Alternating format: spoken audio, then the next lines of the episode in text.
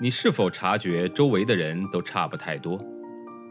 他们像不像流水线上被生产出来的标准件，有着相似的想法、类似的人格？又或者，你对西方某些发达教育抱有着神秘感？那留学又意味着什么？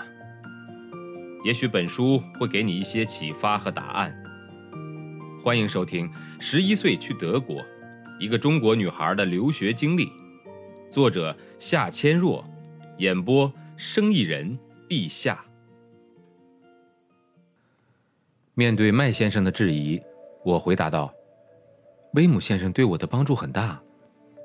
我因为是中国籍，进学校前通过大家的帮助获得了在德国学校上学的特许。当时威姆先生没有任何犹豫就接收了我，还一直叫我安心在学校学习。我非常感谢他对我的帮助。”所以，当我听到他要离开学校的时候，很想为他做点什么，就想到可以让学校里的同学们为他签名，希望他能回到学校。校长夫妇很仔细地听完我的陈述以后，麦先生用缓和的口吻说：“呃，这件事情的背景很复杂。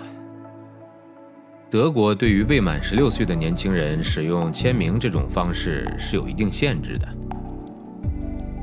在这样的情况下，在学校进行一件这样的事情，会制造一些不和谐的气氛。现在，威姆先生出于种种原因，已经决定彻底离开我们学校了。这可能会让为他留校而签名的学生们感到很失望，您也一定觉得很失望。我们做了一切想挽留他的尝试，也和他谈了很多次，但是这件事已成定局了。我们只是希望学生们能够理解。稍微停顿了一下，麦先生继续说：“不过，我们认为您做的这种事情，勇气还是很值得佩服的。我们在日常教学中一直传达给学生们，在很多情况下，出于人道主义的刚直不阿绝对是有必要的，也是有特效的。我们为学校里能有像您这样的学生而感到骄傲。”不是吗？麦先生看了一下坐在旁边的太太，这位德国女士会意的对我笑一笑。她那永远和蔼微笑的表情，让人看了就觉得心里很平和。这时候，校长的德国秘书送过来两杯咖啡，他热情的和我打了声招呼，我也跟他打了个招呼，然后校长继续说：“我的印象是。”老师和同学们都很喜欢你，还听说你经常帮着大家翻译。继续这样吧，不管威姆先生是在还是不在，我们校方都会尽全力留你在学校上学的。我听了校长的话，心里美滋滋的。这次主动拿了块饼干，品尝到的是满嘴巧克力的香甜。看到我的神情，麦夫妇相视了一下，会心的笑了。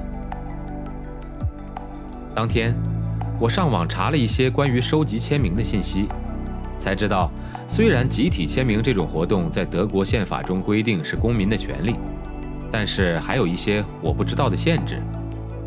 收集签名的目的是为了表达大众的看法，只要能收集到一定数量的签名，不但能向权威人士施压，甚至可以直接影响政府的某项决定。在学校里。收集签名是一种非常有效的让学生经历民主政治的途径，而前提是尊重他人的看法和决定，也就是尊重那些不愿意签名的人。但是，一般情况下，名单上除了有姓名，还必须有个人的地址，而且只有满十八岁的人才有权利参与。如果一件事情和满十六岁的年轻人有直接的联系，那么他们也可以通过签名参与意见。只有符合了这些条件，签名的名单才是真实和有效的。除此之外，如果在学校、商店、火车站等这些场合收集签名，是需要事先经过允许的。看了这些，我才意识到，原来自己在为威姆先生收集签名这件事情上出现那么多的失误，基本就是无知。我连收集签名的目的都没搞清楚，也没想过准备向哪位权威人士施压。那是因为我根本就不了解事情的前因后果，从网上我也了解到，在德国的学校，学生除了通过收集签名这种办法来挽留老师以外，也发生过运用集体签名来替换大家认为不合格的教师的事情。威姆准备带着中国女友和菲菲回到德国前，我和菲菲见了几次面。她长得很秀气，披着长发，穿着卡通 T 恤衫和牛仔裤。其实他并不是很腼腆，遇到感兴趣的话题的时候，也能滔滔不绝地说上半天，还问了一大堆关于德国的问题。也许他心里始终不是很接受这个德国人当自己的新爸爸，但是我能很明显的感觉到。菲菲对威姆的一些事，以及我对他的看法，还是蛮感兴趣的。我相信他能很快适应德国的生活以及语言环境，那时候应该也能更好的和德国爸爸交流了。为威姆先生收集签名这件事，我觉得很难用对或是错来评价。虽然没能帮到这个学校的总管。但是我觉得同学们的签名本身就已渗透着对威姆管理北京德国学校所花心血的赞许与感谢，这也许是送给他一份很好的纪念品，能让他回到德国后想起这些北京的学生们和自己在中国首都这段不同寻常的生活经历。本章节的演播告一段落，感谢您的收听，欢迎订阅生意人陛下的其他节目。